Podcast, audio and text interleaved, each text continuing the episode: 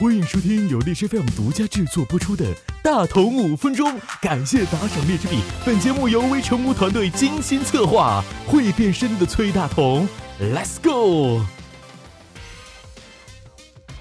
在节目开始之前，先说一件事儿。前两天啊，大同发了一个预告节目，说的是这周一开始啊，送我八十八个荔枝币，将会获得大同的一个啊励志的一个推荐。那有一位江小山的这位朋友啊，送给了我八十八荔枝币。他说：“大同，我不需要你推荐我，我只是想要用心做好我自己的电台，我要坚持我的原创，希望给大家更好的内容啊，不需要大同老师你去这个宣传我的波段号是什么了啊，只希望大同老师你能够去评价评价我啊，给我一台，给我一条慷慨的人生光芒大道。”我说没有问题啊，那我肯定不不宣传你了。但是呢，我肯定会去好好的去帮助你调节你电台的一些内容。那紧接着呢，大同虽然说不去宣传你了，但是我也肯定不会跟我们听众朋友们说你的电台是 FM 幺七四三四零一江山说时光进行。好，关于江小山的事情呢，咱们就说到这儿。那我们开始要进入我们的大通五分钟了。今天的话题是为什么没人关注墨子卫星的发射？当二零一六年八月十六号北京时间凌晨一点四十分，这个神圣时刻到来之时，随着我国研发的全球首颗量子科学实验卫星墨子号在酒泉卫星发射中心成功发射后，我呢也在我的房门处惊喜地开启了通往新世界的任意门。哇！然后还在这茫茫天地间体验了一把瞬间移动。以后请叫我崔教授。而事实好像只是我开了脑洞。小伙伴们，当你们打开搜索引擎，输入量子通信或者墨子卫星的时候，仔细看上那么一两行，你只会有一个感觉：不明觉厉，细思极恐啊！感觉灵魂被掏空。但是，据大同小分队从前方发来的报道，很多人并没有为中国这颗量子科学实验卫星的成功发射而感到多么的振奋，关注者也是甚少。那么，Why are you so 冷漠？Why are you so 冷漠？Why are you so 冷漠？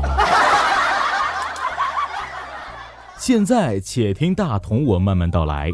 不得不说啊。这颗卫星真的是射得早，不如射得巧。继前两期节目当中说到过的奥运会和宝马事件，全中国人的目光都聚集在了鲤鱼奥运会和微博上。难怪说，在美国天天都在黑中国的互联网。中国下如此大的决心，研制出了这么一个彻底改变网络通讯游戏规则，让美国根本黑不了的微卫星。这样的一个消息，难道不比中国代表队在里约奥运会上的艰苦奋战，比马蓉出轨还要更令人振奋吗？只能说，大多数人的感受可能和我一样。面对相关的报道，你们说的每一个字我都认识，但你们说的东西我一点儿也听不懂。懂得科学原理的人毕竟不多，而量子通信的根源也确实高冷。可以说，这不是一个像我这么接地气的话题。不不不对，我不是话题，我是男神。借助卫星平台进行量地高速量子密钥分发实验，在空间尺度进行量子纠缠分发和量子隐形传态实验等等等等。如果你能听懂诸如此类的话语，还能再做分析，请受我一拜。总之，量子卫星的上天预示着地空对话将成为实现，同时也进一步的奠定了中国在量子通讯领域的领先地位。对美国佬的冲击，还请你们自行想象，我就不多说了啊。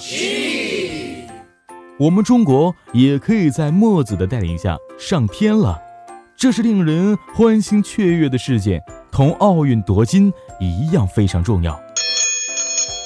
好了，认真的小脸蛋儿们，希望大家都能和大同一起，给要我国威的事件献上热烈的掌声！啪啪啪啪啪啪啪啪。